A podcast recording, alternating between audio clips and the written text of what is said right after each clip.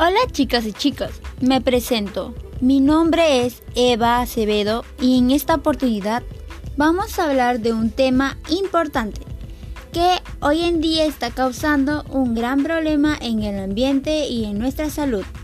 Te pregunto, ¿tienes alguna idea de qué estoy hablando?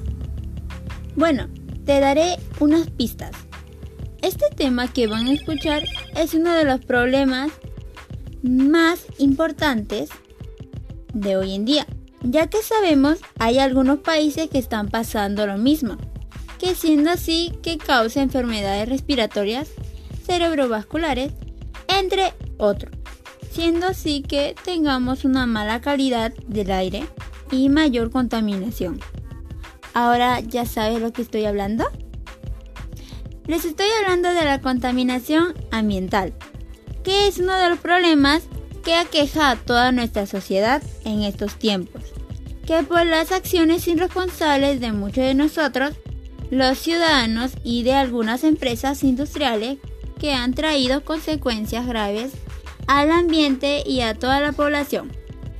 Bueno, como título del programa de hoy es ¿Cómo podemos nosotros cuidar el aire del ambiente de nuestra localidad? Pero antes nos vamos a enfocar sobre la problemática del aire. La contaminación del aire puede ser producida por productos de factores naturales como son las emisiones de gases y cenizas volcánicas, el humo de incendios, etc. Sin embargo, la contaminación derivada de las actividades del ser humano que representa el riesgo más grave para la estabilidad de la biosfera en general. En este sentido, las principales fuentes de contaminación son los procesos industriales que implican combustión, automóviles, calefacciones, etc. Que a su vez las industrias como las fábricas emiten humo que incluye partículas residuales y gases como el dióxido de carbono, metano y óxido nitroso. Por lo tanto, surgen algunas causas principales que hacemos los humanos, que es el uso ineficiente de la energía en las viviendas, las centrales electrónicas del carbón, la deforestación, entre otros que tanto contienen altos niveles de sustancias contaminantes y trae consecuencias al ambiente y a nuestra salud.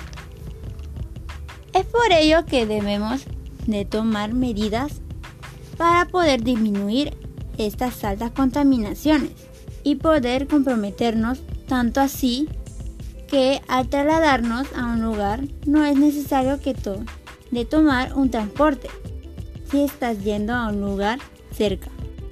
Mm, yo te propondría a que utilices una bicicleta, pero en caso que no tengas, podemos caminar y esa es una buena rutina. También podemos colaborar con el medio ambiente, como sería plantar plantas.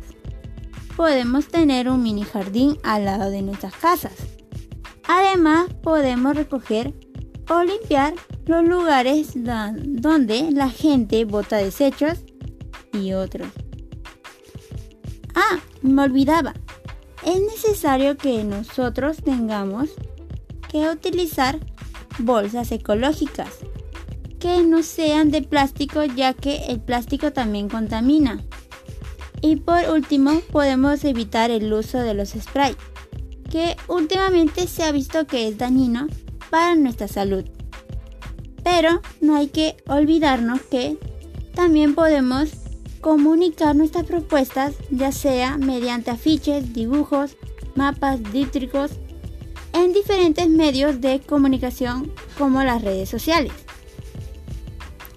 Para concluir, debemos de poner en práctica y tomar conciencia lo que está pasando al ambiente siempre teniendo propuestas que nos ayuden a cuidar el ambiente, para así tener mejor oxígeno y así poder disminuir las altas contaminaciones del aire. Y siempre comprometiéndonos con el cuidado del ambiente para las futuras generaciones.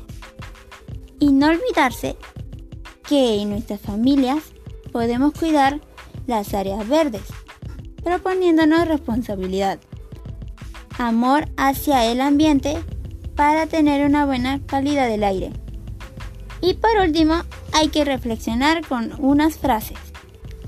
¿Por qué ayudamos a los demás por situaciones no graves, en vez que ayudemos al ambiente que siempre pide nuestra ayuda?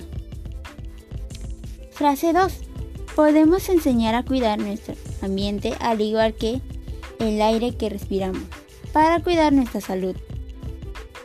Espero que te haya gustado el programa de hoy. Nos veremos muy pronto en otro programa. Y gracias por escucharme. Me despido.